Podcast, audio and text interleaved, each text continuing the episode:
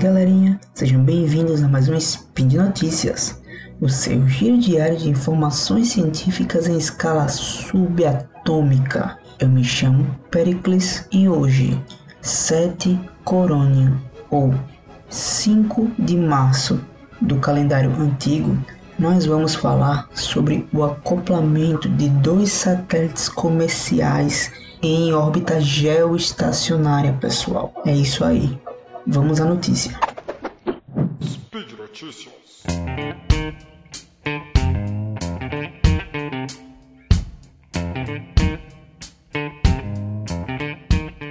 Uma espaçonave robótica de manutenção da Northrop Grumman conectou-se a um satélite de comunicações Intelsat antigo a mais de 35 mil quilômetros sobre o Oceano Pacífico realizando o primeiro vínculo entre dois satélites comerciais no espaço e o primeiro acoplamento a um satélite que nunca foi projetado para receber um visitante.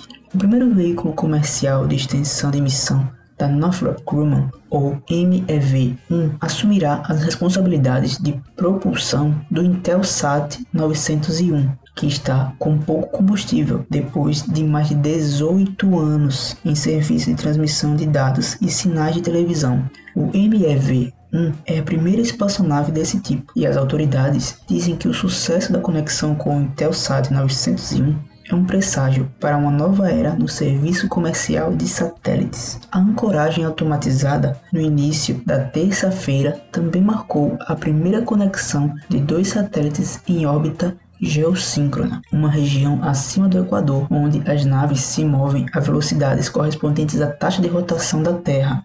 A capacidade dos satélites de se movimentar com o giro da Terra faz da órbita geossíncrona, ou GEO, um local popular para as estações de retransmissão de comunicações. É um dia muito histórico, disse Joe Anderson, vice-presidente de desenvolvimento de negócios e operações da Space Logistics LLC, uma subsidiária da Northrop Grumman, que construiu a espaçonave MEV-1.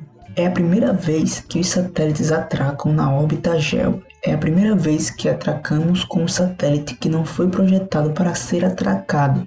E é a primeira vez que dois satélites comerciais atracam. A sonda MEV-1 decolou do Cazaquistão em outubro a bordo de um lançador russo chamado Proton voando em conjunto no mesmo foguete com o satélite de telecomunicações Eutelsat. Após seu lançamento em uma órbita de transferência elíptica ou em forma de ovo, o MEV-1 ativou propulsores elétricos para circular sua órbita a mais de 36 mil quilômetros acima da Terra. O MEV-1 chegou às proximidades do Intelsat 901 em 5 de fevereiro, segundo Anderson, o Intelsat 901 deixou sua posição operacional e elevou sua altitude em 180 milhas, o equivalente a 290 quilômetros, até a chamada órbita cemitério GEO, onde os satélites geoestacionários são normalmente desativados.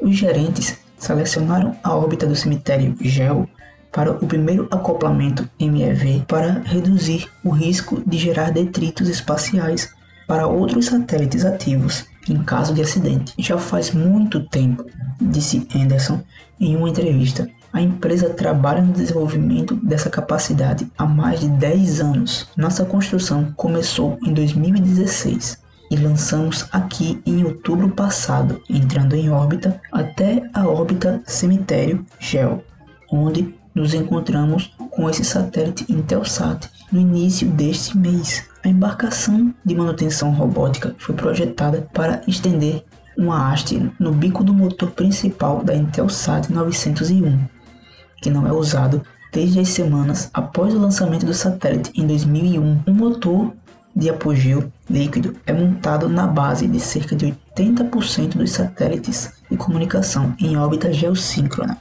O próximo ato do MEV será realocar o Intelsat 901 para uma nova posição operacional em órbita geossíncrona, a 27,5 graus de longitude oeste, novamente usando os propulsores elétricos alimentados por xenônio da espaçonave. O prestador de serviços também ajustará a inclinação ou inclinação da órbita da Intelsat 901 em 1,5 graus para trás sobre o Equador. Os termos do contrato com a Intelsat, a espaçonave MEV-1, fornecerá recursos de propulsão à Intelsat 901 para prolongar sua vida útil por 5 anos e, em seguida, devolver o satélite a uma órbita desativação de cemitério. No final dos cinco anos de serviço, o MEV-1 poderá atracar com outros satélites em órbita geossíncrona para atender outros clientes. E por hoje é só, pessoal. Lembro que todos os links comentados estão no post e deixe lá também seu comentário, elogio, crítica, declaração de amor ou a forma predileta de matar o Tarek. Lembro ainda que esse podcast só é possível acontecer por conta do seu apoio no patronato do SciCast, no Patreon, no Padrim e no PicPay. Um grande abraço e até amanhã.